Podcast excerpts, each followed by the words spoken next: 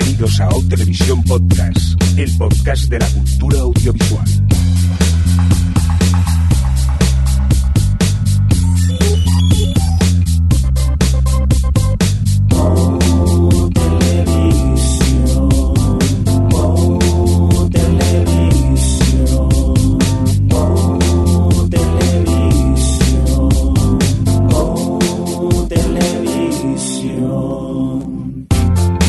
Bienvenidos, eh, bienvenidas a Televisión Podcast, el podcast de la cultura audiovisual. En esta nuestra edición, la 176. Dicho en términos más televisivos, la S08E 10. Edición hoy que estamos un poco eh, con poca gente, ya que tenemos a Javier Fresco, un pachuchillo, nos ha dicho que a lo mejor luego intenta pasarse hacia el final del podcast, pero bueno, que depende de cómo se encuentre. De momento lo tenemos allí en el banquillo descansando. A quien no, a quien sí que tenemos también al otro lado del Skype, iba a decir a quien no tenemos que sí, que los tenemos, que están aquí. Vaya lío me he hecho hoy para empezar. Adri, ¿qué tal? Bien, bueno, yo que tú estaría temblando, porque ahora mismo estás tú contra Alex y yo. Efectivamente, si ya normalmente de por sí el sector Barcelona nos cuesta poder entrar a la conversación, hoy ya va a ser... eh, si queréis cierro el micro y vais hablando vosotros. Yo os hago de técnico de sonido simplemente. ¿Tú cómo lo ves, Alex? Yo creo que puedes despedirte, decir muchas gracias por haber estado aquí y ya nos dejas. Y, vale, me parece correcto. Aunque yo voy a intentar... Ya sé lo que voy a hacer. Cuando quiera hablar, os bajo el micro. Oye, precisamente tú que eres el, tienes el control absoluto. Pues sí, sería una manera de, de poder entrar. Vamos a tener que ingeniarnos, no sé, un sistema de luces o botones o algo para que no em, nos dejéis entrar al sector Barcelona. Que encima estáis juntitos, ¿no? Hoy. Sí, ya hemos vuelto a, a la- a lo habitual y estamos juntos, pero no revueltos. Total, que hoy no voy a hablar, lo he visto, que hoy nos va a costar hablar. Oye, ¿os parece si empezamos ya a comentar un poco la actualidad televisiva de estos días? Que hoy tenemos de todo un poquito e incluso al final del podcast vamos a, arreglar, a regalar una cosilla, pero eso os lo contamos luego. Ay, qué bonito. Mira, hemos puesto, la primera noticia la he puesto yo mismo, para hablar yo mismo, así ya directamente. Venga, pues... Ya, ya yo creo que en el fondo ya sabías que era tu oportunidad para hablar. Sí, y digo, me, me- me la pongo. Nada, un, rápidamente, eh, un par de cancelaciones que me han sorprendido y es que HBO ha cancelado tanto a Hello Ladies, la comedia de Steve Merchant, como eh, Family Tree, la comedia donde eh, participaba Chris O'Dowd. Y a mí me sorprende, digo sorprende porque normalmente HBO no acostumbra a cancelar series en su primera temporada. Normalmente tienen como quien dice la segunda temporada garantizada, ¿no, Adri? Sí, la verdad es que toda la historia de HBO, por, probablemente por una cuestión de amortizar las, series, porque bueno, te sale más barato el episodio si divides el coste de todo entre una temporada, que, o sea, entre dos temporadas que entre uno, claro. Y normalmente HBO, pues bueno, como funciona como funciona, siempre suele tener dos temporadas casi garantizadas todas las series, incluso grandes fiascos o cosas que desde el principio no, no convencen.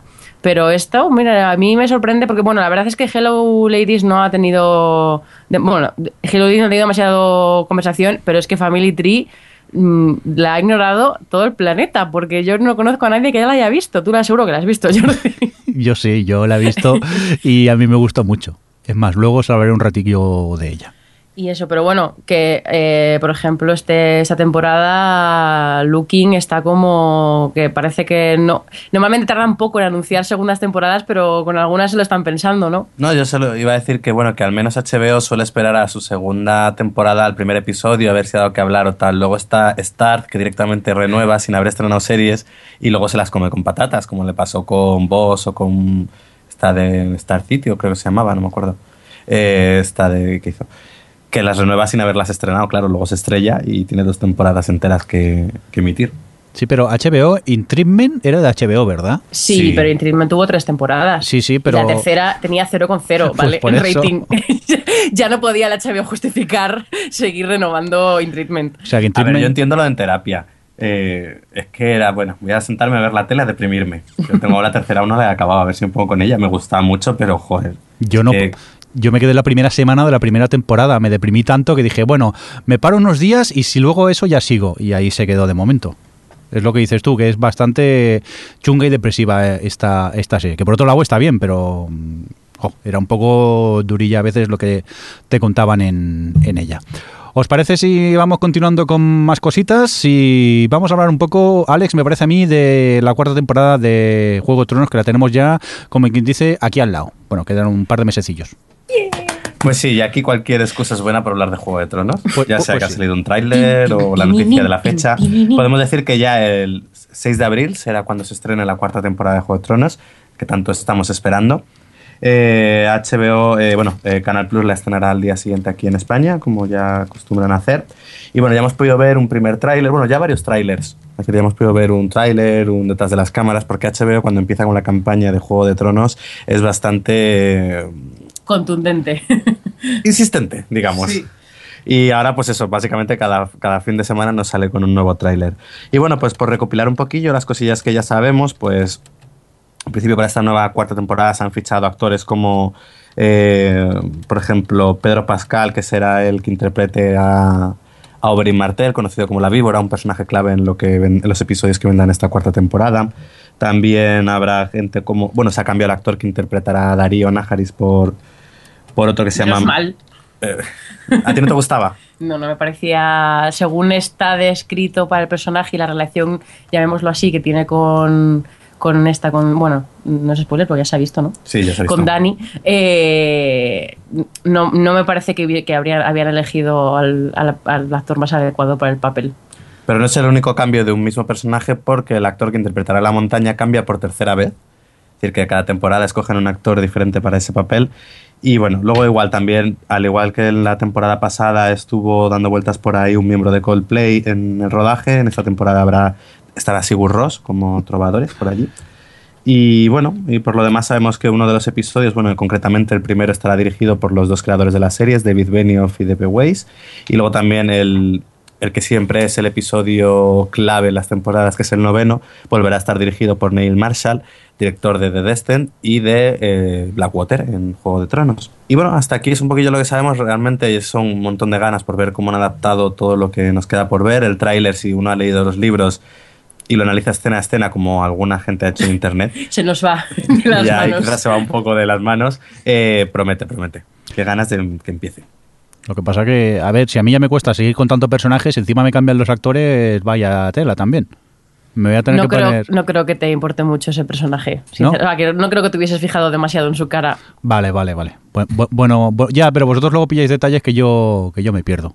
Supongo que... Pero no te tienes que obsesionar con eso. Yo creo que, que sí que es verdad que sí, y yo lo he notado, que yo he seguido leyendo los libros precisamente porque te das cuenta de que conociendo ya no solo a los personajes, sino hacia dónde va, eh, te paras más a disfrutar el, momento, ¿no? Que es lo, a- también pasa que muchas eh, la gente que critica Juego de Tronos de que no pasa nada y demás es porque están impacientes por saber hacia dónde va todo. Y si ya tienes una idea más de hacia dónde va la cosa, te centras más a lo bien que construyen las temporadas y cada secuencia y cada todo. Pero por eso tú no, no te obsesiones con, con enterarte de todos los detalles o de todo, porque no lo, no lo vas a hacer, ni siquiera lo hago yo porque a mí me faltan todavía cosas por por leer y yo sé que en la tercera temporada había guiños que yo no pillé porque hacían referencia a cosas que pasan en el último libro que se ha, que publicado. Entonces, eso, tú no te obsesiones, intenta disfrutar de lo que va a pasar, que además la cuarta temporada lo que tienen para contar es impresionante, es, es todo chicha, es todo... Y, mm, Hype, hype. es- no, no, Dejar en de serio, va a ser una temporada high. tremenda. Dejar Y- de quedarme high, callar sus, parar no, ya. vale, pues va a ser una temporada de mierda, pero tú no te obsesiones. no te obsesiones con, con el enterarte o no enterarte, o los personajes o los no personajes. Vale, muy bien. Pues entonces dejo de obsesionarme y voy a por más noticias que hemos visto esta semana y que nos han llamado la atención. Y por ejemplo, resulta ser que a 3 Media, que esto es Antena, bueno, Antena 3 y la sexta, ¿no? Es el grupo este nuevo que han, que han creado, y, ¿no? más, y, más cosas. y vale, Innova, Ineox, Antena 3 Media. Vale, Digo, yo, yo soy muy primario, o sea, Antena eso, 3. a 3 Media. Vale, pues eso, que Antena 3 eh, parece ser que van a... ¡Que no! ¡A 3 Media! lo, lo que he dicho yo, Antena 3 ha dicho que ah, va a coproducir una serie de refugees eh, tras firmar pues eh, con la BBC.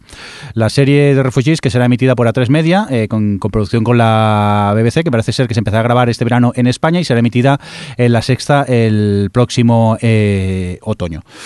Por cierto, ¿alguien sabe de qué va esta serie? Así Sí, a de grandes rasgos. Gracias por tu traducción literal del título, Alejandro.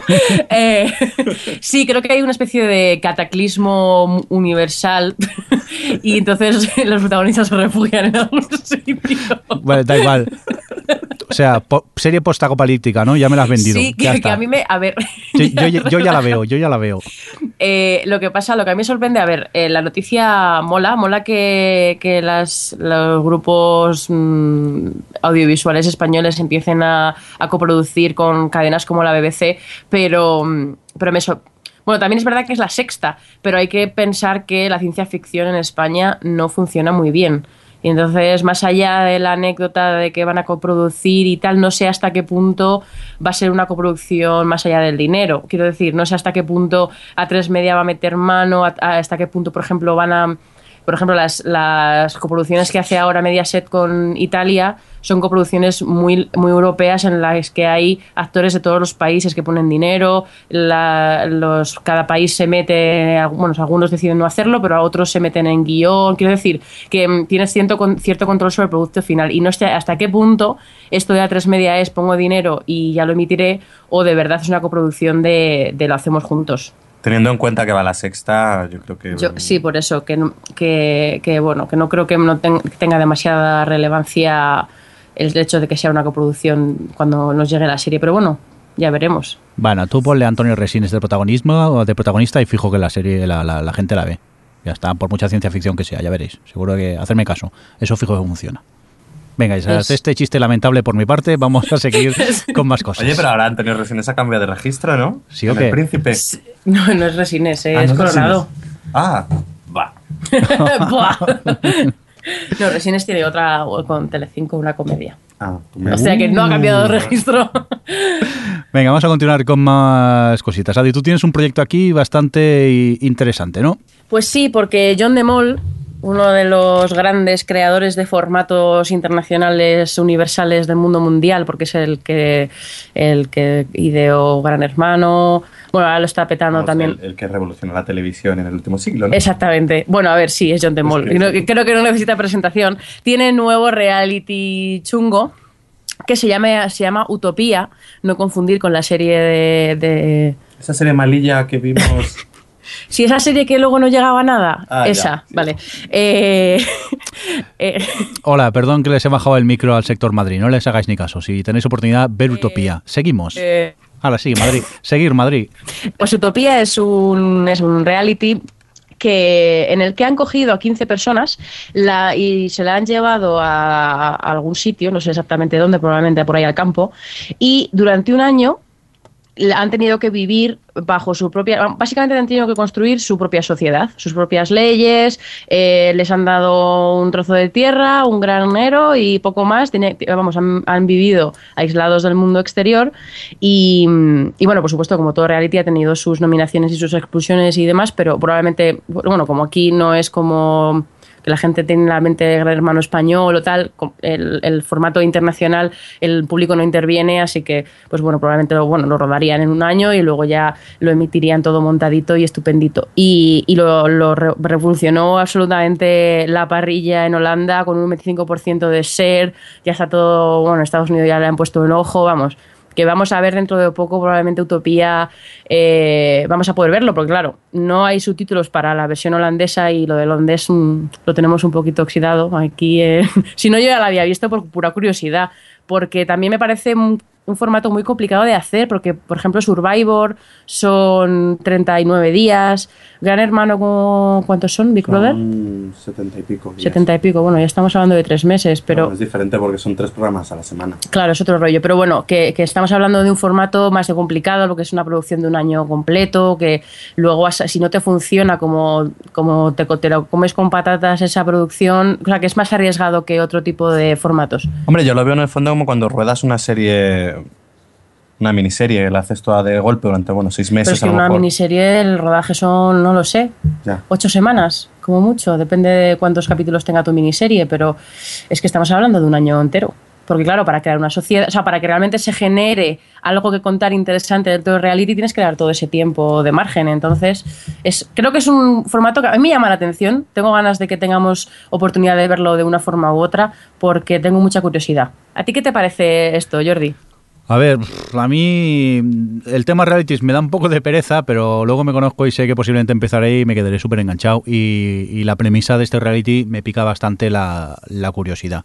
Lo que pasa que no sé si aprovecharé y veré la versión yankee o inglesa cuando la hagan, que me sea que pueda comprender, porque me da miedo a mí si la adaptan aquí en España, cómo puede, cómo puede acabar, si ¿Tendrá algo que ver con el original o, o, no tendrá nada que ver como acostumbra pasar aquí cuando adaptan según qué, qué, realities? No veo yo este reality adaptado en España, ¿eh? porque precisamente eso, aquí los realities sin que tenga la participación del público no se llevan y no puedes estar un año con ese tipo de, de producción. Bueno, aquí han tenido alguna edición de Gran Hermano que cerca del año que ha bueno, durado, ¿eh? ya, sí, también es verdad, muerte.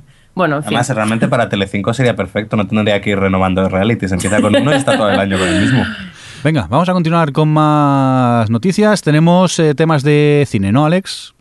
¿Qué ha pasado Pues con Tarantino? que- ¿Qué ha pasado con Tarantino? Que se ha enfadado. Que él le han robado el guion. Bueno, no le han robado el guion. Realmente se filtró, él había escrito su nueva película que se iba a llamar The Hateful Eight, iba a ser un western. Eh, le pasó el guion a tres actores, un poco para que se lo leyesen y con los que quería participar en el proyecto. Y se ve que uno de ellos se lo enseñó a su agente y el agente cogió el guion y lo filtró a todo Hollywood. Entonces, eh, eh, Tarantino se enteró, se cabreó, dijo que ya no iba a rodar la película y que, y que cogería el guion y únicamente lo publicaría, lo publicaría por escrito y ya está.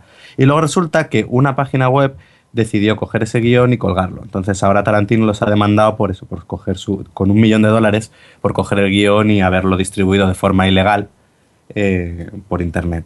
Yo creo que aquí pues el hombre, el hombre tiene razón. Es decir, si coge. Porque más allá de que se haya filtrado, que ahí es algo que él no puede hacer, que dice que, bueno, que ahí pues tú se lo pasas a gente y quieras o no, pues si no son lo suficientemente cuidadoso, pasa de un despacho a otro y más un guion como el de Tarantino. Pero de ahí a cogerlo y colgarlo en internet, pues yo comprendo el, el enfado que tiene. Pero bueno, que después de todo esto le ha dicho que ya de esta película pase y que se va a centrar en su próximo proyecto. O sea que bueno, mejor, así cambia de género. ¿Y sabemos de qué iba la película o no hemos llegado a saber tanto? Eh, no, en principio, bueno, por lo... Pero nos lo hayan descargado y el guion, lo saben todo. Sí, la pregunta era, ¿os lo habéis descargado? No, que tiene No. 146 páginas, lo que se traduce en con Tarantino probablemente en tres horas. en, cien- en 160 o 180 minutos. Vale, vale, vale. De gente hablando de cosas que no vienen a cuento. Hola, ¿cómo No seas sois? hater de Tarantino, ¿eh? Yo he dicho que esto lo lea a alguien que le guste Tarantino. Ahora no sé, yo, eh, mira, en estas dos últimas semanas me he visto las dos últimas de Tarantino, la de Inglourious Bastard y la de Django desencadenado, y la verdad que me han gustado mucho. Jo, Inglorious Bastards es totalísimamente genial. Sí, sí, sí, la verdad que tanto, primero en- lo hice al revés, primero vi eh, Django desencadenado Django. y luego la de Inglourious Bastard, pero he de decir que las dos me gustaron mucho y sí que es verdad que, que es un punto para, para Tarantino. Hacía, creo que me había quedado en, ¿cuál fue la anterior a Kill Bill? La de Jackie Brown, ¿puede ser? Sí. Sí, pues ahí me había quedado, Kill Bill no los había visto, me da un poco de pereza últimamente Tarantino y hace poco, mira, me lancé a verlas y, y quedé muy contento con... ¿Y has las visto esa basura que es Death Proof? No, esa no. Pero tal y como me la recomiendas, con esa presentación, me da un Hombre, poco yo soy de... un poco hater de Tarantino, Hombre, pero yo a creo mí no que me parece basura, pero a mí no me parece infumable, pero sí que es más menos redonda. A ver, te Mola- mola más Planet 50 Terror. minutos de chicas hablando Sí, de de estupideces. No, es mejor Planet Terror. Bueno, Planet Terror a mí me gustó mucho, de hecho. Pero, ¿qué iba a decir yo? Que. Ah, eso, que a. A, mm, a Django sí que le pesa un poco el tema de, de la duración. Sí. En para eso- mi gusto, ¿eh? A mí Pero también los te la razón. Nada. Se me hizo un poco larga Django al final, que me encantó la peli, pero sí que es verdad que dices, quizá media hora menos y me hubieras contado lo, lo mismo también. Y Inglourious Bastard, todo y ser larga, eh, llevaba casi dos horas y pico y me dio por mirar el reloj y digo, ya ha pasado tanto rato, se me hizo, me pasó todo, todo volando. Pero bueno, vamos a seguir hablando de más noticias. Ya si eso hablaremos de lo que hemos visto estos días más, más tarde. No nos adelantemos al tema. Seguimos, vamos a por... ¿Por qué vamos, Alex? ¿Ahora qué es lo que toca? Pues vamos a hablar de Terminator Genesis, que es el último proyecto de, eh, de, la saga Terminator. No sé si hemos hablado aquí de él, pero va a estar protagonizado por Emilia Clarke, que es nuestra Khaleesi de Juego de Tronos, que coge un poco el testigo de Linda Hamilton en la saga cinematográfica y de Elena Headey en la serie de televisión. Estupenda serie, por cierto. Eh, pues esta película ahora está pasando por algunos problemas. En principio iba a ser producida por la productora de Megan Ellison, que es la responsable de otras películas como Her o American Hustle, la gran estafa americana. Pero eh, se ve que no encajaba dentro del tipo de producciones que, hace, que hacen aquí y al final eh, han decidido pasarse a Skydance Production para que continúe con, pues esto, sacando la película adelante.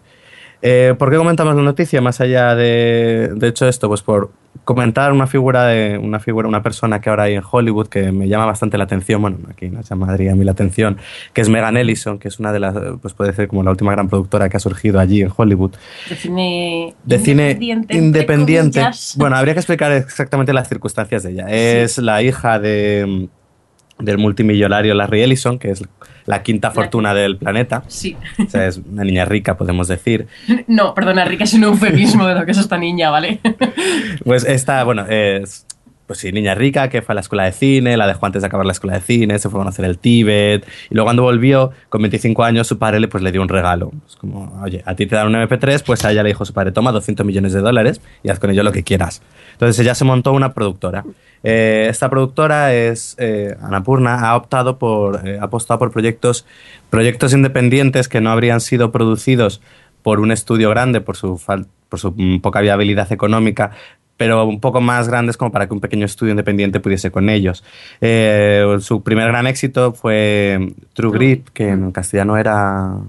Ay, pues no lo sé. La, bueno, la, de los Coen. la de los Coen, que estuvo nominada también a los Oscar. Estamos hoy de un informado que no podemos con nosotros. ¿eh? Y luego su gran pelotazo, puede decirse, fue Zero Dark Thirty, la última película de Catherine Bigelow, que además eso consiguió colarse en los Oscar. Este año está presente con su productora en proyectos como eso, como Her o, America, o La Gran Estafa Americana. Y vamos, es una personalidad que yo creo que hay que seguir de cerca porque tiene el dinero y el dinero suficiente y podemos decir que la seguridad económica como para apostar por proyectos sin tener que estar guiada tanto por el hecho de necesitar un beneficio económico. Eh, luego está su hermano, que, curiosamente tiene eh, otra productora que se ocupa, podemos decir, de los proyectos opuestos, es decir, que tiene proyectos como Transformers, ahora ha cogido Terminator. Es decir, que oye, entre los dos eh, Ya, pero mola más eh, Megan Ellison porque eso está, está mm, apostando por un cine de autor que otros no apostarían y, y sobre todo que mm, se ve que es una... O al principio cuando, cuando empezó con todo esto todo el mundo pensaba que es la típica niña rica que le dan dinero y ay, voy a producir unas pelis. Pero después de unas cuantas ha demostrado que la chica sabe dónde está poniendo el dinero y que está poniendo dinero en, proyectos de calidad y proyectos que luego se llevan muchos premios y que tienen mucha relevancia, sobre todo eh, en, aspectos de, de calidad. Y, y luego que está manteniendo un perfil bajo, no, no concede entrevistas, no le gusta salir, porque perfectamente otras niñas ricas ya sabemos por, por qué rollos se han tirado. Y aquí, eh, con lo joven que es, se ve que Megan Ellison no quiere entrar en ese mundo de pues eso, de, de- de desenfreno y esa vida disoluta de la niña rica. de faranduleo. claro, sino que, o sea, que se ve que está apostando por el cine y que le gusta el cine y que le gusta, le gusta la- y que le interesan los buenos proyectos. O sea que es una, yo creo que es una productora a seguir porque hasta ahora ha demostrado tener muy buen ojo. Sí, es que eh, otra cosa no, pero el olfato para escoger proyectos no es se que le puede. eh, negar. Her, American Ca- eh, Hustle, The Master, Valor de Ley, también es de- eh, eso, Cero Dark Thirty, o sea, es que todas han sido ese rollo, vamos, en fin. Vamos a seguir con más eh, noticias cinematográficas. Es momento para hablar un poco de la carrera hacia los Oscars, ¿no, Alex? Pues así es. Así es. Que no lo había dicho aún. Y, y mira, lo estaba evitando antes, pero ahora no sabía cómo salir de aquí sin decir eso. Pues sí, vamos a hacer Bueno, un más que, más que eso, bueno, explícalo tú, Ale- Alejandro Proñonosa. De- deja Y hablar. vamos a hacer un pequeño mm, de aquí a que lleguen los Oscar, que será este y dos programas más. Vamos a hacer un pequeño repaso de las películas nominadas conforme las vayamos viendo, pues para recomendaros lo que lo que nos van pareciendo y si tenéis que verla o si es más prescindible, más o menos. Eh, hasta ahora, bueno, ya hemos hablado de algunas que no vamos a repetir, como por ejemplo Gravity, que incluso la pusimos en nuestro top one en las películas que vimos en 2013, Frozen, de la que si no hemos hablado 50 veces, no hemos hablado ninguna, que está muy bien, si no la habéis visto tenéis que volver a verla, tenéis que ir a verla. O The Act of Killing, uno de los documentales más impactantes del año pasado, antes del anochecer, la, también las mejores películas, o Capitán Phillips, que bueno, nos pareció interesante. Ahora, eh, para comentar un poquito más en profundidad, eh, por mi parte he cogido como tres películas diferentes, un documental, una de animación y una de las películas nominadas a Mejor Película. el documental era 20 Pasos de la Fama, nos cuenta... Mm, bueno, es un documental que sigue, que sigue de cerca a una serie de, de coristas que han estado acompañando a diversos cantantes famosos a lo largo de los últimos que 30 años, ¿no? Más o menos. Eh, vamos conociendo eso, a algunas coristas, como el papel, de, el papel de las coristas ha ido también cambiando a lo largo del tiempo, el peso que ha ido teniendo, y como también es gente que ha estado, bueno, como bien dice el título del documental, que es 20 Pasos de la Fama, está cerca de los famosos, pero no llega a serlo. Es gente que incluso lo ha intentado, algunos han sacado disco, pero no ha funcionado. Y también mm, tiene un poco de reflexión, ya no solo sobre la figura del corista, sino un poco cómo es la fama, que puedes tú tener todo el talento del mundo, tener la mejor voz que exista, pero si, oye, no tienes la suerte o el momento o incluso la personalidad para, para ser una estrella, pues, pues no lo vas a ser que muchas veces parece que en Estados Unidos un poco te venden siempre el sueño americano de que tú si trabajas duro y te esfuerzas vas a llegar al éxito y no, no tiene por qué, tú puedes trabajar duro, ser bueno y aún así pues quedarte ahí. Sí, está bien porque, porque es lo que tú comentas, que no solo ya es el hecho de, pues, de presentarte las figuras de estas mujeres y estas voces, em, sino que es, eh, pues bueno, es, eh, es historia de la música por un lado, y porque bueno, salen figuras de la historia de la música muy relevantes y por otro lo que comentabas de lo injusto que puede llegar a ser, eh, llegar a ser eh, la fama y un poco el rollo de, la industria discográfica y tal. Eh, a, mí, a mí me ha gustado mucho, pero bueno, yo creo que a vosotros, a ti Jordi, no te había acabado de convencer. A mí al final se me hizo un poco pesado y hablando ya más, no en cuanto al documental, sino en cuanto al tema musical, eh, que seas una buena corista no tiene que significar que seas una buena cantante solista. Y en este aspecto creo que hay algunas que, por ejemplo, cuando las hacen cantar en solitario allí a capela, en el estudio y tal, yo creo que en solitario a mí no me gustan tanto sus voces. Luego sí que es verdad que las oyes cantando en discos y la combinación de la voz del artista y la de la corista te hace mezclas explosivas y grandes canciones, pero sí que es esto que me quieren vender como que son coristas que tendrían que haber triunfado y quizá yo personalmente creo que no, que algunas de ellas son simplemente coristas. Pero no creo que te quieran vender que ellas se merecerían. Simplemente lo que te quiere mostrar el documental es, es ponerla sobre la mesa y, darle nombre y cara a esas voces que han estado en un montón de los discos más relevantes de la historia de la música. Sí, en eso... Y lo, y a mí me sorprendió porque eh, estaban poniendo temas que a mí me gustan muchísimo y que jamás me había parado a pensar en, las, en, los coros y en la importancia de esos coros y en la importancia de esas voces. Y, te da, y, a medida que iba avanzando el documental, te van enseñando eh, el tipo de, artistas con los que han colaborado y, la, vamos, la importancia que han tenido para ellos. Y, y yo no creo que te quiera vender que eso las, las, vamos que deberían haber triunfado por sí mismas precisamente lo que te está contando es bueno lo ha dicho Alex que eh, a, Estados Unidos le encanta vendernos lo del sueño americano y de que si te esfuerzas en lo que quieres y tienes talento y tal triunfarás y no es cierto aquí bueno pues em, te hacen ver que no tiene por qué ser así, pero no creo que sea una reivindicación eh, en ese aspecto. No sé, bueno, eso. Pero al margen de lo que, hemos, de lo que estáis comentando, de, de lo que cuenta, yo creo que como documental se me queda un poco a medias. No me llevo a convencer, quizás a lo mejor porque últimamente estoy más acostumbrado a documentales un poco más rompedores o con una estructura eh, más diferente, pero no sé. Ahí... Sí, yo, a ver, yo lo puedo entender porque realmente eh, es lo que dice. Últimamente estamos, eh, los documentales que hemos estado viendo y hablando y nos han gustado, hemos hablado aquí de Marwen Cole, hemos, bueno, tú has mencionado ahora The Act of Killing o, o for Sugar Man. Eh, son documentales que son más cinematográficos, son más película, tiene otro tipo de narración y digamos que tiene una evolución y digamos que están construidos de otra forma. Este documental es mucho más clasicote, mucho más televisivo, en plan, pues tienes cuatro figuras y, te van mostrando anécdotas y anécdotas y a la vez que o sea, con, ese, con esas anécdotas se van construyendo un poco, en este caso, pues te hablan del tema, cogen como hilo conductor la historia de la música, pero, pero vamos, que se limita solo a un periodo de tiempo muy concreto y te van reflexionando un poco sobre el tema este de la industria musical y la fama y lo que quieras, pero es como menos eso, tiene, tiene una estructura narrativa menos de cine, menos de película en sí misma. Entonces, al final, pues te tiene que gustar, te tiene que interesar el tema y te tiene que, o sea, no es de estos que te llega, no es de estos, no es, no tiene giros, no tiene como estamos acostumbrados últimamente de que, pues, eh, pues, eh, que te aporta más un documental si entras eh, a la película y tienes cierta tensión con lo que te están contando. Aquí es, pues eso, es más tradicional. Entonces, yo creo que por eso,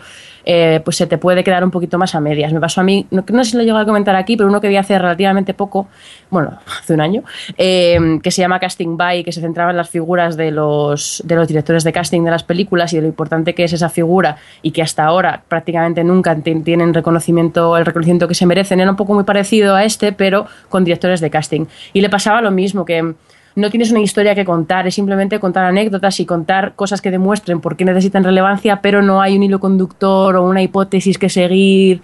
Es otro tipo de documental y normalmente te deja más frío en ese sentido, pero Vamos, a mí me gustó, tampoco me volvió loco, loca y la música me encanta y, redescubrir esas canciones que, tanto nos gustan está muy bien, pero vamos, que tampoco prefiero de Act of Killing de momento los que he visto de los nominados. Muy bien, pues vamos a continuar, dejamos ya de lado este documental y nos vamos a por eh, Dallas Buyers Club, ¿no, Alex? Sí, esta la comentó ya un poco Adri, creo, en el último podcast o hace unos cuantos, algún día lo comentaba. un día de estos. Y esta película que está basada en la vida real de Ron Woodrow nos habla de un, de un, tipo, de, un tipo de Texas que de repente en los años 70, 80 eh, le diagnostican de, del SIDA y entonces le pronostican un mes de vida. Pero él decide un poco como rebelarse ante esto y se busca las maneras de conseguir medicación que hasta, esos que hasta ese momento es ilegal en Estados Unidos para continuar un tratamiento y no un poco y no palmarla. Esta película que está nominada, tiene cinco, eh, cinco nominaciones a los Oscars, está actor protagonista por Matthew McConaughey, actor secundario Jared Leto, mejor película, mejor guion original, mejor montaje, incluso mejor canción. Eh, es una de estas películas de personaje un poco, eh, personaje muy particular, con porque el tipo es eso, es putero, homófobo, un timador, alcohólico. Vamos, es una joyita, pero es en cierto modo son nuestros personajes que a través de un poco de todo su camino vital, pues va cambiando, aprendiendo cosas de la vida, pues al final es lo que hace. Sí, pero, pero realmente la película no, te, no da concesiones al personaje. O sea, el tío se monta este negociado realmente por el dinero y tampoco poco a poco va aprendiendo cosas de la vida, como dices, pero que tampoco es una de estas películas que quiera em, convertir en mártir o mitificar un personaje que realmente pues es lo que es, sigue siendo un poco un poco gili. Sí, no, porque además incluso a lo largo de la película, incluso hacia el final, tiene detalles que te das cuenta de que el tipo, pues eso, como dices, él eh, cuando consigue la medicación, un poco, bueno, la medicación y las drogas que necesitan para el tratamiento, no se la da a todo el mundo enfermo, él cobra una tarifa y quien no la tenga, pues le dice puerta y hasta no me traigas el dinero, y barata no es precisamente, que precisamente la gente que estaba que se contagia de SIDA en esa época no es gente con un gran poder adquisitivo, entonces que tampoco es que sea aquí el santurrón de yo destacaría de, de, la película, bueno, por un lado, el que ya se ha comentado mucho, el trabajo de Matthew McConaughey, como que adelgazó muchísimo para, para poder interpretar este papel, que incluso eso luego se nota en True Detective, pobre no ha cogido sobre todo a mí me conozco que me Jared Leto interpretando a un travesti un transexual, no queda eso muy claro en la película, eh, compañero de, este hombre en su, en su negocio, podemos decir. Me fascinó porque te olvidas por completo de que es Jared quien está detrás de, pues, ese rímel y de esas pelucas y construir un personaje pues eso, completamente opuesto a lo que podrías esperarte y a la vez con tan creíble y tan natural que yo por mí yo creo que directamente pasé en la ceremonia llega, recoge su Oscar y se vaya, porque ¿para qué? Tiene muchas. Es un personaje muy vulnerable. Es eh, la verdad es que, como contrapunto al personaje de Matthew McConaughey, además funciona muy bien. Yo creo que ellos. A mí es lo que más me gusta de la película, ellos dos. No solo por las interpretaciones, sino porque me parece una construcción de personajes exquisita la que tiene la película, desde el principio hasta el final. Y luego que es una película que, por la historia que te cuenta, que además es un hecho real y que pues tienes una figura a la que, a la que corresponder ese tipo de películas puede, tiene el peligro de caer en el melodrama, en, el, en la sensiblería excesiva y y la película no se abandona eso, bueno, hacia el final es necesario que, bueno, si el final es el, es el que es, no puedes hacer otra cosa, pero que lleva muy bien el hecho de que al final estás hablando de un tipo que, aunque no le hagan concesiones como persona, sí que tiene un cierto aprendizaje y tiene una evolución moral de su, de su comportamiento. Entonces, bueno, que, que, esto lo digo porque me acuerdo en San Sebastián que ya había comentarios de, eh, bueno, es que al final es un poco ñoño, vamos a ver, dejar de estar muertos por dentro, quiero decir, bueno, es que no puedo hablar mucho más allá porque sería mm, meterle demasiado en spoilers. Pero bueno, es lo que, es, en definitiva, creo que acierta muy bien con el tono en general, porque además incluso eh, tiene momentos muy cómicos, está muy bien conseguido el contrarrestar ese, pues el, pozo dramático que tiene, e incluso el personaje de Jared Leto, que dejó la parte lo que es el fondo del personaje es muy triste, pero él le da una naturalidad y una gracia que, que, bueno, pues va con el tono de la película y funciona muy bien. Y tiene muchísimo ritmo. ¿Cuánto duraba la película? Porque era larguita. Sí, eh, bueno, son do, dos horas y diez, creo, me parece. Y bueno, se, menos tiene muy buen ritmo. Hasta casi el final está muy bien. Hmm.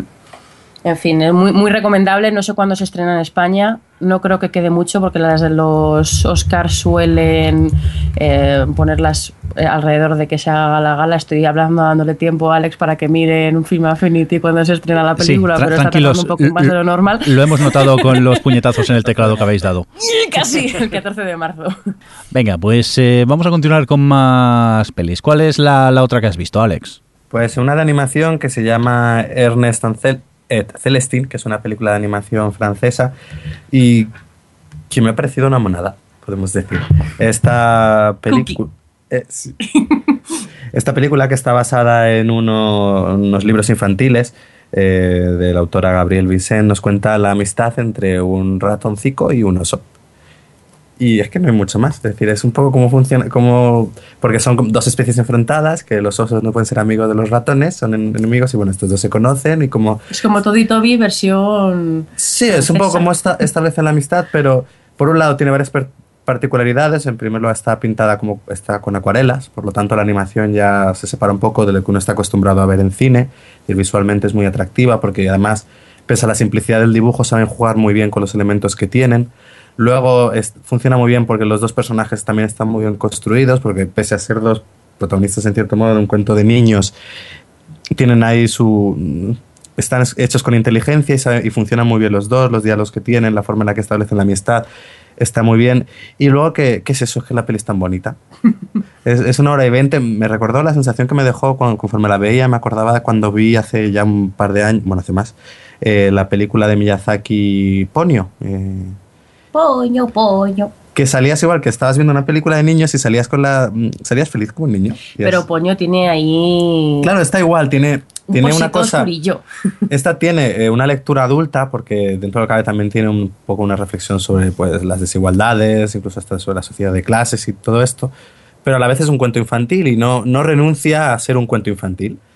Pero bueno, tiene otras cosas que el espectador adulto puede disfrutar y que luego es eso, visualmente es, es muy bonita de ver y, y luego es que está también. Ay, gusta mírale, mucho, la recomiendo. Pensábamos que no, pero Alex tiene su pequeño corazoncito. Pero hombre, yo siempre. No, la verdad que este año entre esta película Frozen, que, que nos encantó, y luego eh, The Wind Rises, que es cierto que como película no me convenció tanto para ser de Miyazaki, pero hombre, que también dice, si le dan el Oscar, en cierto modo también funcionaría como reconocimiento, ya que es su último trabajo, tengo el corazón dividido. Es decir, ¿a quién le doy el Oscar? Imagínate que se lo llevara de Crotz. No, se va a llevar Frozen. Mm, ahí, ahí estará. Yo creo que dependiendo de si quieren premiar Frozen, que bueno, que ha sido un taquillazo espectacular, creo que ya ha superado al Rey León y solo está por debajo de Buscando a Nemo en taquilla, o si quieren premiar eso, el trabajo de alguien con Miyazaki. Venga, pues hasta aquí esta carrera a los Oscars. Seguiremos en próximos podcasts eh, comentando un poco las, las películas nominadas a, a, los premios. Y ahora lo que vamos a hacer es escuchar esta bonita música que nuestros oyentes odian porque se les pone el estribillo en la cabeza y luego se nos quejan por Twitter. Y luego comentamos qué pilotos hemos visto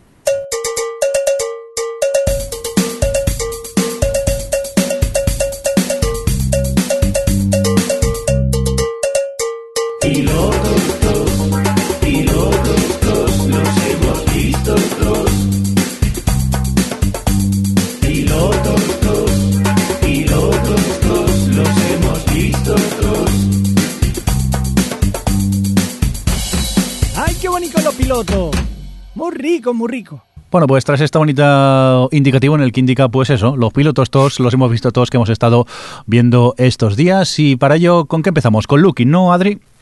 Pues sí, vamos a empezar con uno de los últimos estrenos de HBO. Esta, esta serie de formato corto, porque no es una comedia, que, que, bueno, se llama Looking, que está, uno, el, el, episodio primero está dirigido por el director de, de Weekend, que yo creo que llegamos a hablar aquí de ella o no. Yo diría que no hemos hablado de, de esta. Pues mira, aprovechamos ahora y la comentamos, la vimos hace un, unas semanas y esta película dirigida por Andrew High bueno, y escrita también nos sigue un poco la, la relación, bueno, la relación entre do, dos chicos que se conocen eh, y un poco, bueno, es una relación fugaz de varios días que están juntos y un poco lo que hablan, lo que piensan, lo que sienten y cómo les afecta ese, podemos decir, ese encuentro fugaz entre ellos.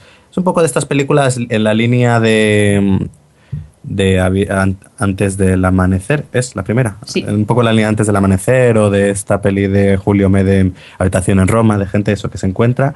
Gente eh, que habla. Habla, mucho. bueno, y tiene sexo. Y, También. y bueno, es, yo creo que es una peli que es, es interesante que además para lo que es eh, dentro de, podemos decir, el cine gay, eh, se sale un poco de las típicas historias que se suelen ver dentro de ese subgénero, por llamarlo de alguna manera, porque tampoco. Sí, a ver, es una película que salva muy bien el hecho de que está hecha con cuatro duros, porque aparte de que visualmente, pues bueno, es muy indie en rollo. Está hecha con Instagram. Contraluces, filtros de Instagram, estas cosas, pero, pero vamos, luce bien. Y, y, luego que tiene buenos diálogos, sobre todo crea muy bien la química entre ellos dos. A mí al final me daba la sensación de que se repetían un poco ya los dilemas entre, entre ellos, porque uno de ellos está como más fuera del armario y el otro más dentro, y constantemente hablan un poco de esto y lo que supone, que es un tema muy importante. Y al principio realmente tienen eh, conversaciones muy interesantes y, y y muy relevantes y que te aportan mucho y demás, pero llega un punto en el que es como, chicos, estáis de viernes a domingo juntos y no habláis de otra cosa. Es decir, ni siquiera, incluso estáis dejando el sexo por hablar de esto. pero vamos, que a, pesar de que al final sí que se hacía un poquito repetitiva, eh, yo creo que es una película interesante. Y este director es el que ha dirigido el primer capítulo de, de, de Looking, la serie esta de HBO que empezábamos a comentar en la sección de pilotos, en la que seguimos a tres eh, jóvenes que viven en San Francisco. Bueno, uno de ellos no tan joven. Bueno, sí, la verdad es que son de diferentes edades. Tenemos Perdonad, a Jonathan Joff. El de que, 40 es jovencísimo. Ala, seguir. eh, Jonathan Groff, que es el protagonista más jovencillo de todos, que es, eh, le, le, pudimos ver en Glee y, y en Boss. Y en Boss. Y. Luego está Frankie J. Álvarez, que hace de, pues bueno, de un, bueno, el, personaje de Jonathan Groff es como el novato, un poco el que está intentando eh, encontrar una relación, que no se mueve, no está muy cómodo moviéndose por los ambientes y demás. Luego tenemos a Frankie J. Álvarez, que interpreta a Agustín, que es un, que eh, está en una relación, pero bueno, tiene un poco dudas de qué tipo de relación es, es un poco, esa es la, un poco la historia de pareja, ¿no? La que cuenta este personaje. Y luego por eh, el tercero es Murray Bartlett, que hace de Dom, que es el jovencísimo de 40 años que el señor, mayor. El señor que acaba de salir de una relación dolorosa y bueno, pues está, pues está a intentar seguir con su vida. Y lo que pasa con Lucky es que es muy difícil, eh, cuando hablo de sus personajes porque realmente no, no, existe un detonante en el primer episodio, no, no arranca a partir de ningún... Yo creo que el único cambio que hay dentro de las vidas de los personajes es que los de la pareja se paran a vivir juntos, es el único elemento que, que hay un poco que parece un antes y un después en la vida, pero es muy... Eh, es una, una, historia muy cotidiana, ¿no? Muy de muy slice of life, como se dice, muy de, pues bueno, contarte la rutina, el día a día de un grupo de personajes y ya está. Que yo creo que eso es lo que más se le puede echar en cara un poco, entre muchas comillas, al primer capítulo, que aunque tu serie vaya de esto y es el formato que va a tener, porque ya se ve con el segundo capítulo, sí que hace falta, un, por ejemplo, Girls, que también es muy de, de la... Del, de, no es tanto, pero sí que va un poco por ese rollo del día a día, sí que tiene algunos detonantes dentro de los personajes, que no me gusta compararlo con Girls porque se ha hecho mucho esa comparación y creo que no tiene nada que ver ni en tono, ni intenciones, ni en pretensiones, ni en nada. Pero bueno, por poner un ejemplo. Y y tal, pero a mí me ha gustado, a mí me ha gustado mucho y el segundo episodio ha confirmado que me interesan esos personajes. No sé, Alex, ¿qué, qué piensas? Pues suscribo todas y cada una de tus palabras, Adriana. Pues nada, vamos a hablar de lo siguiente. No, es cierto que la comparación con Girls es muchas de las críticas que se leían una vez estrenado el capítulo era todo comparándolo con Girls, con que no llegaba al nivel de la serie de Lena Dunham, tal. Cuando yo creo que si hubiese compararla con algunas series con How to Make It in America, Ujú, que es la que yo creo que mantiene más espíritu y sobre todo porque eh, Girls es una comedia, bueno, una comedia bastante agridulce, pero es una comedia. Looking no, Looking no, no busca hacer reír, así que de ahí ya parte mal.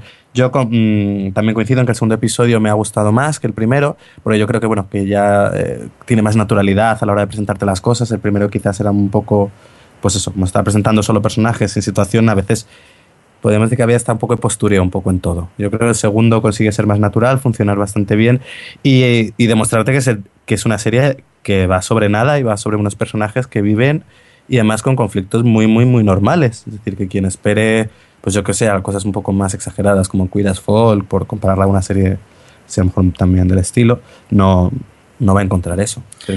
A ver, el tema es que precisamente por lo que tú dices de que, mm, de que no tiene grandes conflictos y de que no es y de que es- no pasan grandes cosas, realmente no va de nada, ahí está su, su atractivo, porque realmente está muy bien escrita y con cosas muy cotidianas, muy del día a día y muy aparentemente eh, insignificantes, realmente te está contando muchas cosas. A mí me gusta mucho cómo está escrita Looking porque te cuenta mucho con muy poquito y, y realmente, pues pa- eso, para ser una serie de este rollo, eh, es, es lo más difícil. Bueno, es lo que intentan la mayoría del cine indie, ¿no? Que es todo muy cotidiano, muy gente hablando y muy. que hasta hacerte unos espaguetis tenga significado. Y, y la mayoría no lo consiguen. Y creo que Looking, que es todavía más complicado hacerlo como algo seriado, lo, lo consigue muy bien. ¿Tú lo has visto, Mirindo? No, al final eh, ayer me despisté y se me fue el tiempo y, y la dejé. Con eso de que la comparaban un poco Homófobo, con... homófobo. Sí, Yo he visto Curas entera. yo que soy ¿Has súper fan de visto Queer as Queer as Folk. Folk? Vamos, yo la versión yankee era súper súper fan. Oy, Eh, oy, oy, de decir que no la acabé. Me, me falta media, media temporada de la última. No sé si era la cuarta, la última la quinta. No, la cuarta creo que era. Pero que sí, yo era súper fan. Lo que pasa es eso, entre que la comparaba a alguien con, con Girls y me daba un poco de pereza y tal, y que me liaba a ver una sitcom súper mala estos días, al final ayer se me fue, se me hizo tarde y, la- dejé.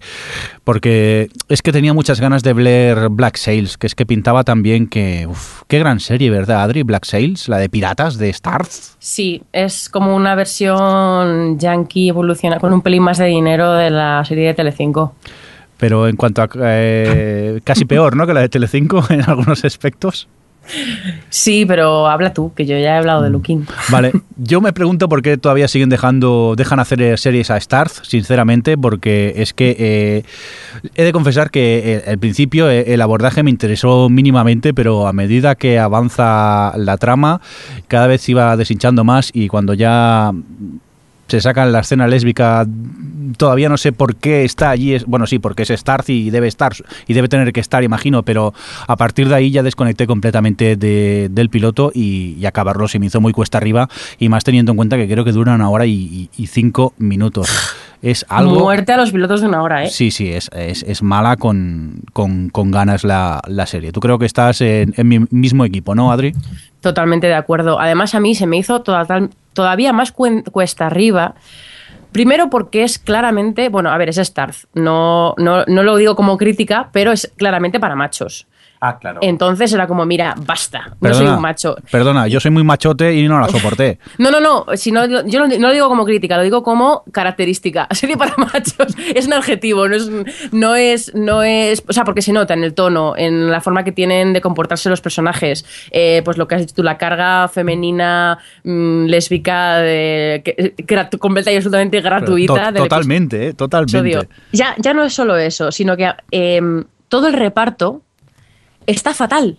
O sea, es que es una falta de naturalidad completa y absoluta. Y ya no es solo eh, lo que es el reparto, el casting y tal, sino que se ve, bueno, tampoco es que tengan muchísimo dinero, pero se ve que tiene un poquito de dinero, o por lo menos ha puesto un poquito más en el piloto, que me, porque no pienso hacerlo, pero solo me vería los capítulos siguientes por ver cómo baja el nivel de presupuesto de los, porque es que se nota que, que en este hay un poquito más de esfuerzo y aún así parece que están todos en una fiesta de disfraces. Está, no, no tiene, no tiene, no hay verdad en nada en, en esa serie. Y esto los actores no ayudan nada con su cero naturalidad, empezando por el protagonista, la rubia, que no hay por dónde cogerla, y, luego la otra, la pirata bisexual que es como, gracias Starz.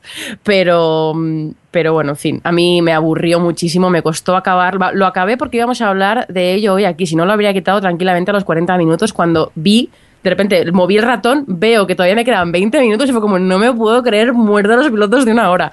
Pero, pero sí, un pestiñazo insoportable, no me interesaba nada. Todo, además, todo como muy visto, ya lo he visto mil veces. Lo he visto mil veces. Vale, hay, hay, que decir que eh, Javi hoy, que, que, no ha podido estar en el podcast, pero sí que nos dejó en el guion un pequeño comentario y, y él dice, pues a mí me ha gustado, me lo he pasado teta con el capítulo, es como ver Spartacus pero con piratas.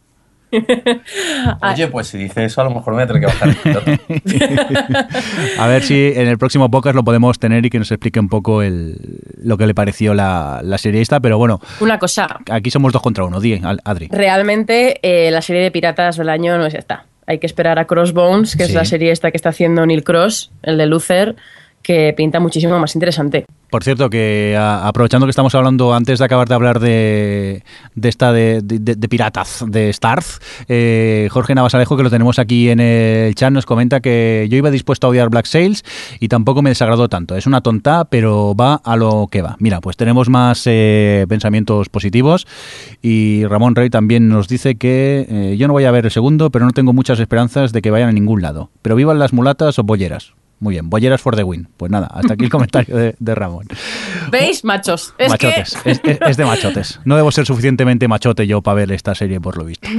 Venga, vamos a continuar con más eh, pilotos. En este caso hablamos de la serie Rake. Eh, yo tuve la oportunidad de ver el piloto y creo, Adri, que eh, tú, por una cosa rara de esta de los screenings, viste el tercer episodio, ¿puede ser? Sí, sí, estuve cuando estuve en verano en los screens estos que hace Sony, cuando traen aquí las series, pues te las, se las ponen a las cadenas para ver si quieren comprar algo. Y de, esa sesión que vimos tranquilamente siete, ocho pilotos, eh, no, todo fueron primeros capítulos de verdad, menos Rake, que nos pusieron el tercero, lo cual no dice mucho del piloto. Pero bueno, eso nos lo vas a confirmar tú. Pues va a ser que no, porque yo pensábamos que era el piloto, pero nos comenta Ramón Rey que este no era el piloto, ¿no, Adri? No, resulta que hemos estado aquí consultando con Google con mucha rapidez, gracias al apunte de Ramón, que resulta que no, que se han emitido eh, desordenados, porque, bueno, el, el, productor de la serie, Peter Tolan, decía, decía que el primer capítulo tenía demasiado, no drama, sino tristeza. Eh, y que supongo que como es una supuestamente es una comedia, pues querían no quería que la gente se quedase con esa impresión del primer capítulo, así que eh, han emitido primero el segundo y al parecer, por lo que dice esa fuente súper fiable que es Wikipedia, el orden de emisión va a ser el segundo, el cuarto, el tercero y luego ya el piloto. Así que ninguno, ni tú ni yo hemos visto el piloto, Jordi.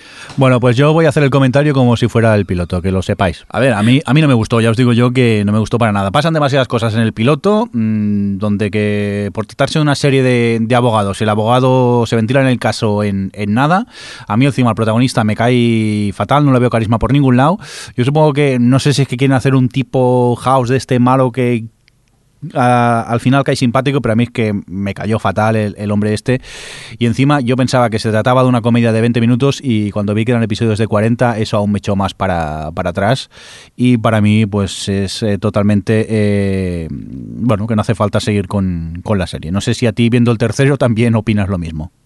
Bueno, lo tengo un poco difuso porque hace ya muchos meses que lo vi, pero yo recuerdo que la sensación que me dejó fue de indiferencia total, que no me parecía que Greg Kinnear fuese adecuado para protagonizar una serie, no es ese tipo de, no tiene ese tipo de carisma, sobre todo cuando intentan hacer un personaje como tú has dicho, que es una especie de house, pero no tan borde ni tan antipático que resulta simpático, sino que intentan un rollo un poco más, que va a su bola, pero vividor y tal, pero en el fondo semi buenito, o por lo menos eso es lo que parecía con el tercer capítulo, pero no me parece que él supiese no sé si a lo mejor también era culpa de guion, pero, pero que no, no aguantaba muy bien la serie el solo, el mundo este de mujeres que se creaba a su alrededor estaba como muy forzado, no te lo creías, muy, no sé, a mí la verdad es que no, también es verdad que yo tengo un poco aversión a, a las series de abogados, pero, pero a mí no me dijo nada. Muy bien, pues eh, vamos a escuchar un indicativo y enseguida continuamos con más cosas.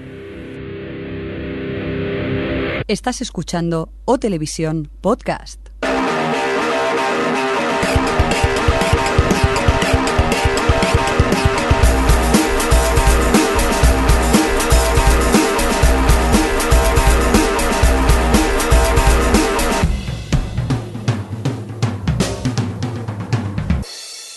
Bueno, pues tras este indicativo íbamos a hablar un poco de lo que hemos visto estos días, pero aprovechando que, que- que Javi, así, Pachuchillo y todo, ha venido al podcast al final.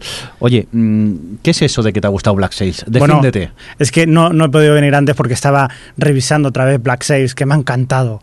No, estabas poniéndote en bucle la Sí. escena de la pirata y la otra. ¡Es verdad! Súper necesaria, ¿verdad? Súper necesaria. esa ¡Cuánta teta! Sí, señor, sí, señor. Necesitamos ya una serie así, claro que sí.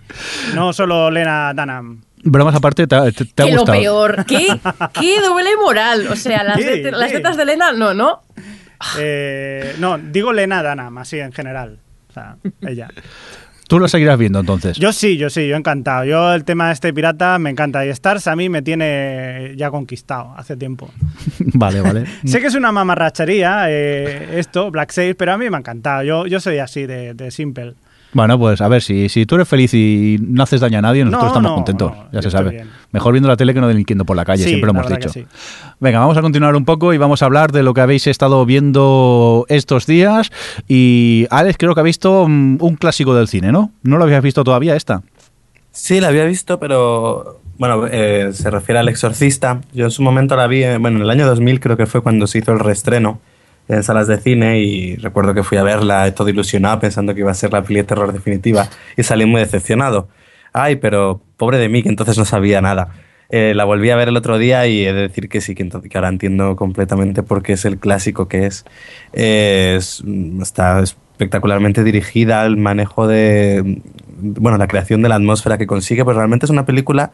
Es larga, son también dos horas, dos horas y cuarto, creo que es. Y realmente no, no sucede nada hasta el minuto 50, pero te va construyendo muy bien esa atmósfera de que algo malo va a ocurrir sin saber. Bueno, realmente sabes lo que va a pasar porque ya están llama el exorcista. por eso.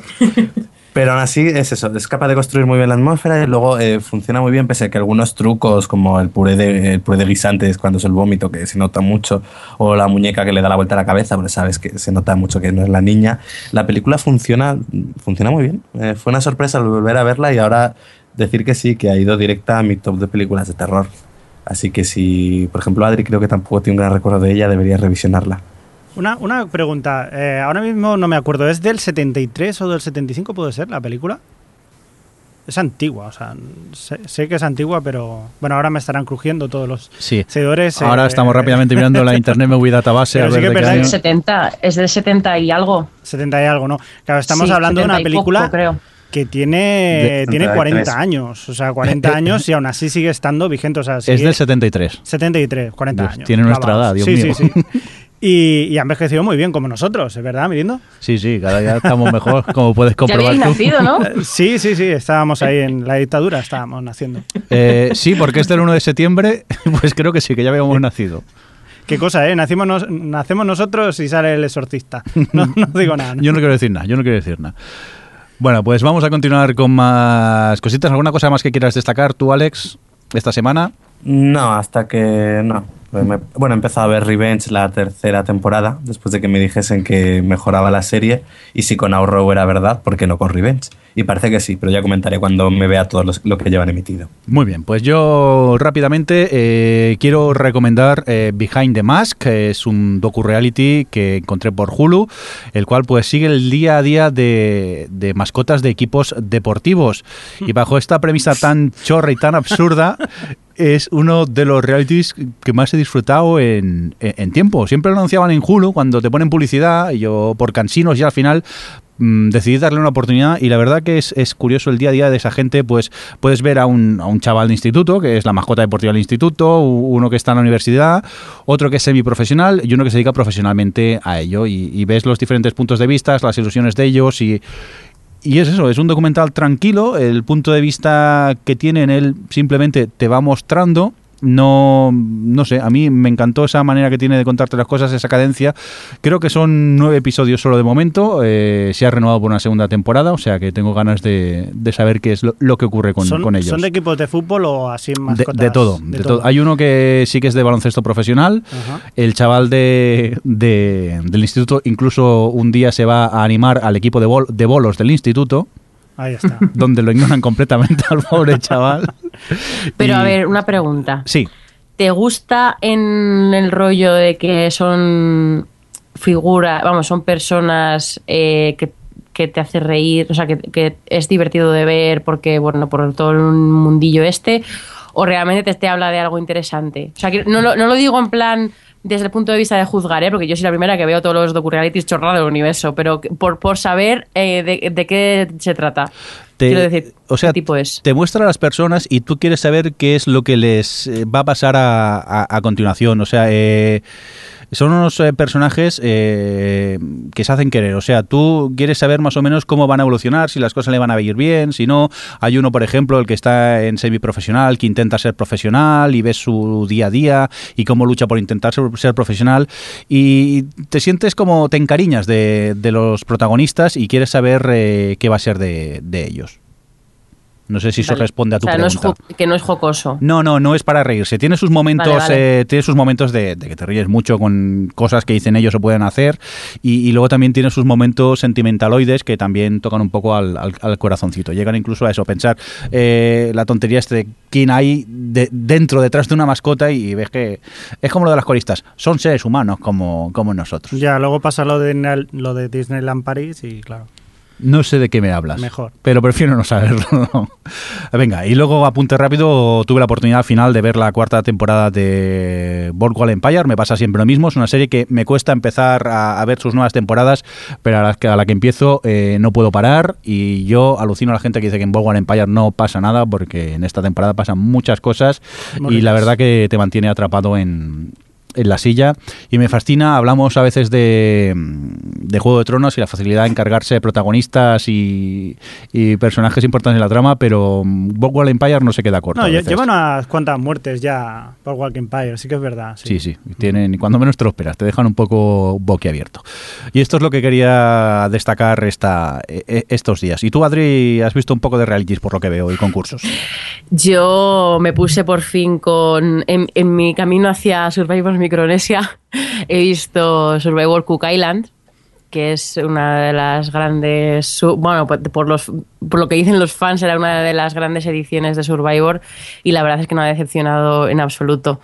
Mm, Como siempre, me propongo empezar a ver Survivor e intentar medio racionándomelo y al final acaba consumiendo completé absolutamente todo mi tiempo y acabo ventilándome la temporada de 16 capítulos en tres días tranquilamente porque es adictivo y en el caso de Cook Island la verdad es que tiene unos personajes muy interesantes y muy estimulantes y, en fin, es, de estas temporadas que tienen muchos twists que molan, que bueno, en fin, que es muy entretenida. Claro, no se puede hablar mucho de Survivor porque, porque cualquier, casi cualquier cosa que menciones es spoiler, pero, pero la he disfrutado un montón y es una, vamos, probablemente de las que más me ha gustado de las que llevo vistas de Survivor. ¿Eh? Cuenta el twist. El, el twist. Ah, bueno, vale, sí, el twist inicial. eh, una, de la- una de las cosas que caracterizan a, a Cook Island es que cuando empieza, empieza la edición, el- a los 10 y- 16 eh, les separan por, por razas. Y es grandioso, porque bueno, no a todo el mundo, obviamente, les sienta muy bien, pero les separan por afroamericanos y, eh, y latinos, bueno, son todos bueno, latinoamericanos eh, y luego, a- a- como llaman ellos, asio, asiamericanos. O sea, sí son asiáticos, pero todos de familia, o sea, nacidos todos en Estados Unidos, pero asiáticos. Un po y luego caucásicos, bueno, americanos, eh, puros y duros. Y. y lo que, o sea, que a algunos no les sienta muy bien, pero lo que sí que es cierto que cogen unos perfiles bastante, que, que apoyan bastante al estereotipo en algunos casos. Y, y, y, en fin, es una de las cosas que dices, esto solo lo puede hacer Survivor porque realmente en su momento fue polémico y lo entiendes perfectamente que lo fuese, pero, pero bueno, es otro de esos motivos para, para que, que sea una de las ediciones más interesantes. Que sepas que me has decepcionado, Adri, que has necesitado tres días para verte una temporada, ¿eh?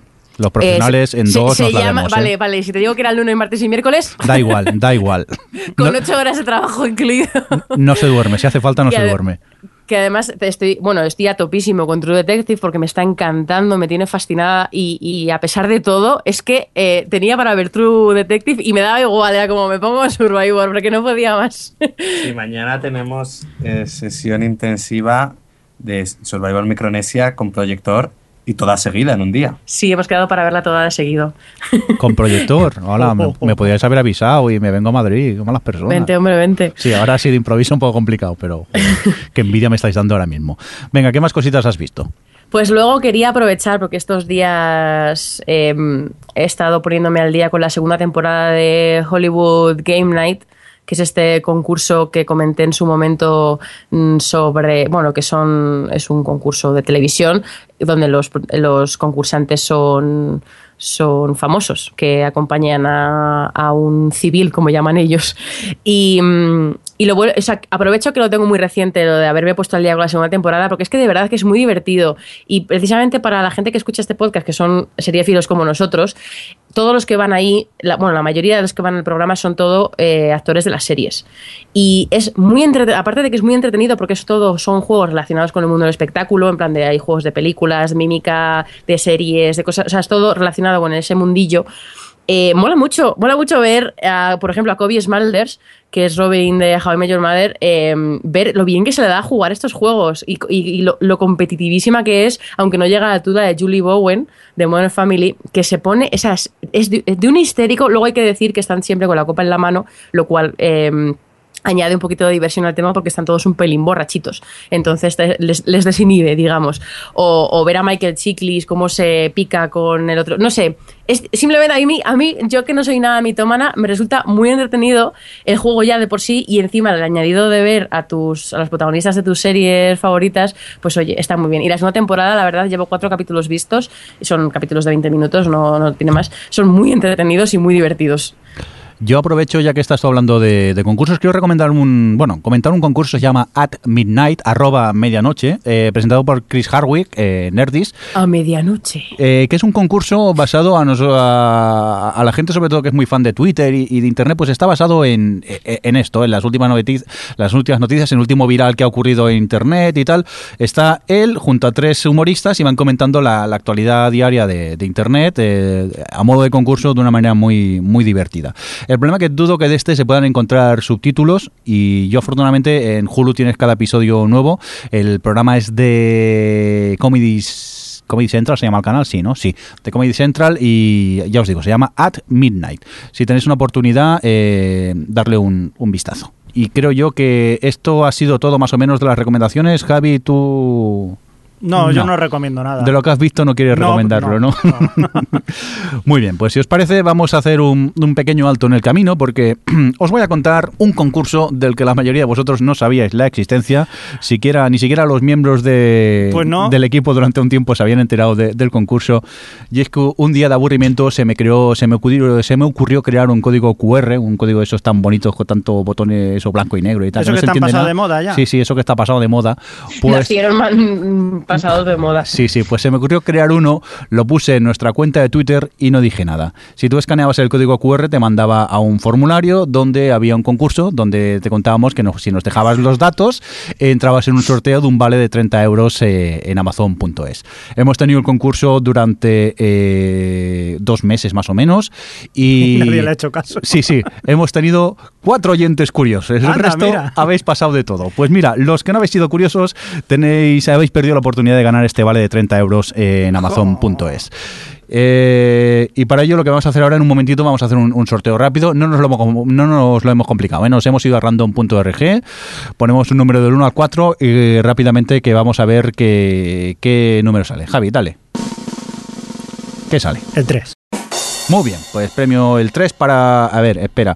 Eh, Esto es para... Mira, para arroba franmetal. Pues eh, para él, para franmetal, este eh, premio de 30 euros. Por cierto que en el concurso habíamos eh, comentado, eh, decíamos algo así como... ahora tienes un dilema de si compartir o no tu descubrimiento. Piensa que si no dices nada, menos gente descubrirá el concurso co- y más posibilidades de ganar tendrás. Se fueron listos. Hemos tenido un 50% de, de sí y un 50% de, de nos, o sea, dos y dos. Vamos, para entendernos. Pero a, a, mí, yo creo que lo han compartido poco porque no ha participado mucha más, más gente.